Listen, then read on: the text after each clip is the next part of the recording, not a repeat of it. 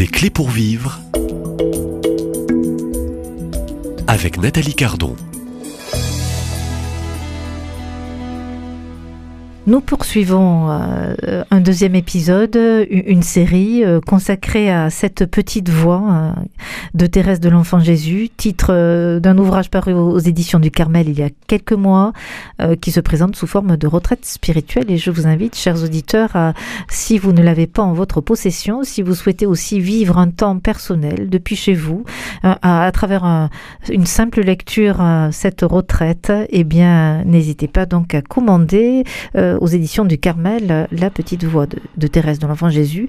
Je reçois son auteur que vous découvrez depuis quelques jours, euh, frère Jean-Gabriel Rouergue. Bonjour. Bonjour, oh, Nathalie. Merci encore de votre fidélité. Euh, je dirais semaine après semaine, donc jour après jour. Je rappelle que vous êtes frère Carme, père Carme, prieur du couvent, donc des Carmes à Toulouse. Alors, et puis toujours, je dirais. C'est pour ça que je peux sortir, contrairement aux carmélites qui ne sortent pas. Hein, je, je, je dois dire que je ne suis pas dans la désobéissance dans la mesure où, euh, quand c'est justifié, on peut sortir euh, dans la mesure où la, euh, voilà, l'apostolat le, justifie. Tout à fait. Donc c'est un apostolat radiophonique missionnaire. Apostolat hein. radiophonique. Eh, missionnaire sur les ondes de nos radios chrétiennes. Alors l'épisode de ce jour que vous allez donc un peu développer, c'est toujours Thérèse. Et Thérèse, on découvre et elle nous donne un peu cette clé aussi et nous rappelle que l'oraison pour elle est ce levier de l'amour. Donc je reprends un extrait et des paroles, donc page 107 de votre livre. Euh, elle, écrit Un savant a dit Donnez-moi un levier, un point d'appui, et je soulèverai le monde. Ce qu'Archimède n'a pu obtenir parce que sa demande ne s'adressait point à Dieu et qu'elle n'était faite qu'au point de vue matériel, les saints l'ont obtenu dans toute sa plénitude. Le Tout-Puissant leur a donné pour point d'appui lui-même et lui seul, pour levier l'oraison, qui embrase d'un feu d'amour, et c'est ainsi qu'ils ont soulevé le monde, c'est ainsi que les saints, encore militants, le soulèvent et que jusqu'à la fin du monde, les saints à venir le soulèveront aussi. Ça, c'est du Thérèse de Lisieux. C'est fabuleux. C'est un des plus beaux textes, je trouve, de Thérèse parce que parce que c'est la fin euh, des manuscrits. Hein. elle termine, ben, elle va bientôt terminer. Hein. donc, vous voyez, euh, ces manuscrits, c'est 36 versos. Euh, donc, elle va bientôt terminer son son son son, son, journal, le journal de son âme, son journal intime que mère Agnès avait lui avait demandé d'écrire. Hein. D'abord écrire ses souvenirs d'enfance et puis ensuite euh, d'écrire son euh, manuscrit A et puis ensuite d'écrire le manuscrit C, c'est-à-dire euh, de, de, depuis son entrée au Carmel et de décrire un petit peu sa vie de carmélite. voilà. Manuscrit B étant une lettre où Thérèse explique que ce qu'est sa petite voix d'enfance davantage, hein, la, la, voix de la de, de, l'enfance à sa sœur Marie du Sacré-Cœur. Donc euh, on voit bien à, travers ce texte que vous venez de lire qu'il euh, qui est absolument thérésien et thérésien dans le sens de la grande et comme de la petite parce que euh, il faut remonter évidemment à, l'origine du Carmel réformé, du Carmel déchaussé. Hein. Thérèse est une carmélite déchaussée et elle y tient vraiment. Hein. il faut pas, il faut pas la, il faut surtout la voir en carmélite, hein, la petite Thérèse aussi, hein, parce que c'est tout l'héritage du Carmel qui lui permet de, de, de, faire, de donner un texte comme celui-là, parce qu'elle a bien compris, malgré l'aridité, la sécheresse de ses oraisons, même elle s'endormait pendant les oraisons, euh, vous voyez, parce que justement elle luttait contre le sommeil, parce que pendant les horaires d'été, les horaires d'été, il fallait avancer l'heure, etc. C'était, dur, puis c'était une jeune, hein, euh, elle, est morte à 24 ans, rappelons-le, hein, et elle est rentrée à 15 et morte à 24 ans. Donc imaginez, elle a lutté, disait euh, ses sœurs, contre le sommeil sans cesse, vous voyez.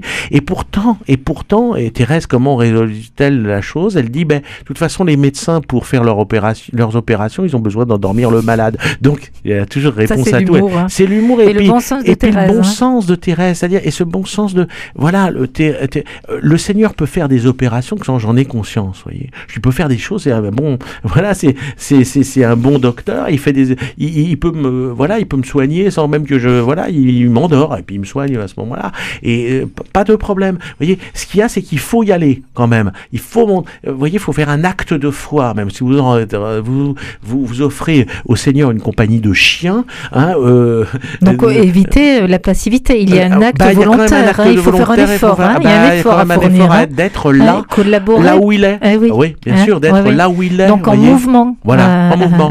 Un mouvement toujours. Et il y y a cela chez Thérèse et, et, toute une spiritualité qui, qui, qui, qui, est la spiritualité des vertus. C'est se vaincre quand même. Hein. Vaincre son amour propre, vaincre la recherche de, alors, la recherche de soi-même, absolument, ce nombrilisme, ce narcissisme, ça. Alors, quand on voit toutes les dérives du développement personnel, on se dit qu'on est loin de l'évangile. Euh, l'évangile n'a jamais dit, euh, voyez, euh, euh, connais-toi toi-même avant de me connaître, etc. Non, ça, c'est, puis, puis Socrate, il le dit d'une toute autre manière, connais-toi toi-même, voyez. c'est, c'est, c'est pas se regarder le nombril, voyez, hein. Narcisse, à force de se regarder, il se noie, hein. excusez-moi, mais il faut quand même le rappeler.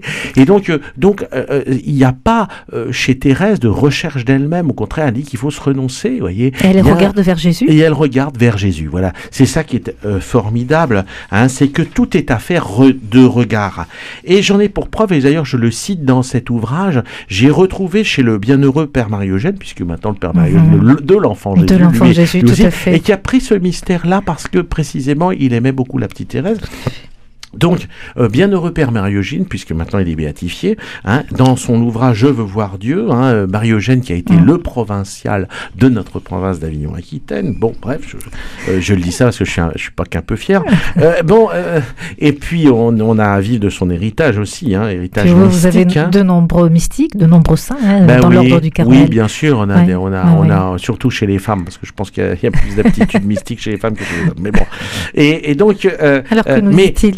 Alors, il nous dit, bah, il cite en fait saint Thomas euh, qui définit la contemplation comme simple regard sur la vérité euh, euh, sous l'influence de l'amour, sur la vérité de Dieu, bien entendu. Hein. Et, et ça rejoint ce que dit la Madre, donc Sainte Thérèse d'Avila, quand elle dit à ses sœurs, je ne vous demande pas de vous regarder, je vous demande de le regarder. Vous voyez, tout est affaire de regard. Hein. Saint Thomas d'Aquin dira encore, là où est l'amour, là est le regard. Ou, ou, euh, ubi oculus, ibi amor. Vous voyez, où est le regard Là est l'amour aussi. Vous voyez, c'est-à-dire que tout est affaire effectivement euh, d'écoute et de regard, hein, mais c'est cela la vie de prière. C'est entrer dans cette euh, relation d'amitié avec Dieu, pour parler comme Sainte Thérèse hein, dans sa définition de la de l'oraison, dans cette relation d'amitié, c'est dans cet échange, dans ce commerce d'amitié, mais pas au sens commercial, échange commercium, hein, et donc échange, échange avec ce Dieu dont on sait qu'il nous aime. Échange d'amitié hein, où on s'entretient souvent seul à seul avec ce Dieu qui nous aime. Et pour intercéder, non seulement pour être transformé par cette relation, cet acte de foi continuel euh, qui établit l'oraison, Hein, mais en même temps, en même temps, peu à peu, pour être transformé euh, euh, euh, en Dieu, pour porter les grandes intentions de l'Église, voyez, et pour porter à Dieu devant Dieu ces grandes intentions de l'Église. Pour ça que Thérèse dira que l'oraison est un levier, tout à fait, un levier sans qui oraison, soulève le monde. Sans oraison, frère Jean, Jean Gabriel, sans vie de prière, donc sans, sans vie intérieure, sans faire ce silence, on n'entre pas dans cette intimité avec le bon Dieu. C'est pire même, Saint Jean Jean de la Croix dira, alors c'est dans le cantique spirituel, euh, strophe 29, où il dira, il dira justement, c'est pire que tout de, de, de, de, de, de, croire qu'on peut faire le bien sans, sans être uni à Dieu. Ça, ça consiste à, à frapper un, un, marteau sur une enclume sans, sans rien faire d'autre. Alors, est-ce qu'on prie beaucoup euh, aujourd'hui? Est-ce qu'il n'y a pas aussi des dérives, euh, je dirais, volontaires ou involontaires, frère Jean-Gabriel, dans l'actualité, je dirais, du monde et de notre époque, et puis de, de, de l'Église je, dirais une dérive dans un activisme ah, spirituel, missionnaire, dans euh, ce domaine de l'évangélisation. Absolument, absolument. Parce qu'on parle beaucoup de, de ah, missions. Tout hein. à fait. Et on parle, on parle que de, missions et que, d'évangélisation. On, croit que on parle peu de vie de prière, d'oraison, ah, de vie d'oraison et, de vie intérieure. Exactement. Et on a l'impression que finalement, c'est à force de remuer, de remuer les choses, de remuer du vent, de faire des choses. Au un activisme, un activisme missionnaire. Missionnaire, mais je suis désolé, ça ne restera que de l'activisme. Du vent Ah, du vent du vent. Il n'en restera rien.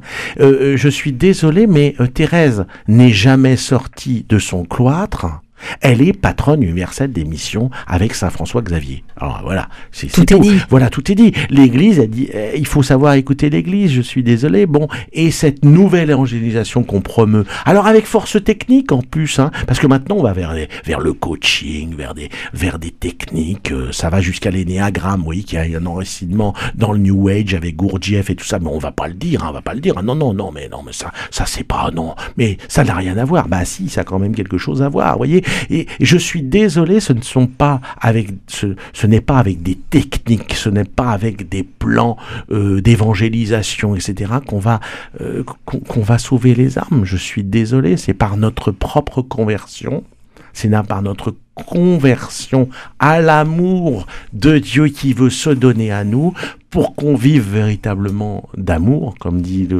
fameux poème de Thérèse, vivre d'amour, hein, vivre d'amour dans le don de soi-même, c'est-à-dire dans le véritable amour qui ne consiste pas à prendre, hein, et qui ne consiste pas à, euh, comment dire, à s'approprier hein, indûment, euh, mais qui consiste à se donner. L'amour, c'est le don de soi. Aimer, c'est tout donner et se donner soi-même, dit Thérèse. on termine, c'est trop beau, on termine avec euh, ces si belles paroles de, Thérèse de Lisieux. Eh bien, on en découvre, hein. on en dit aussi avec cette euh, voix de Thérèse de Lisieux, Thérèse de l'Enfant Jésus, docteur de l'Église, frère Jean-Gabriel. Je vous propose de vous retrouver demain euh, pour la suite de ces numéros consacrés. C'est comme un petit temps, je dirais, un temps thérésien d'accompagnement sur les ondes de nos radios chrétiennes. Merci à demain. Merci à vous.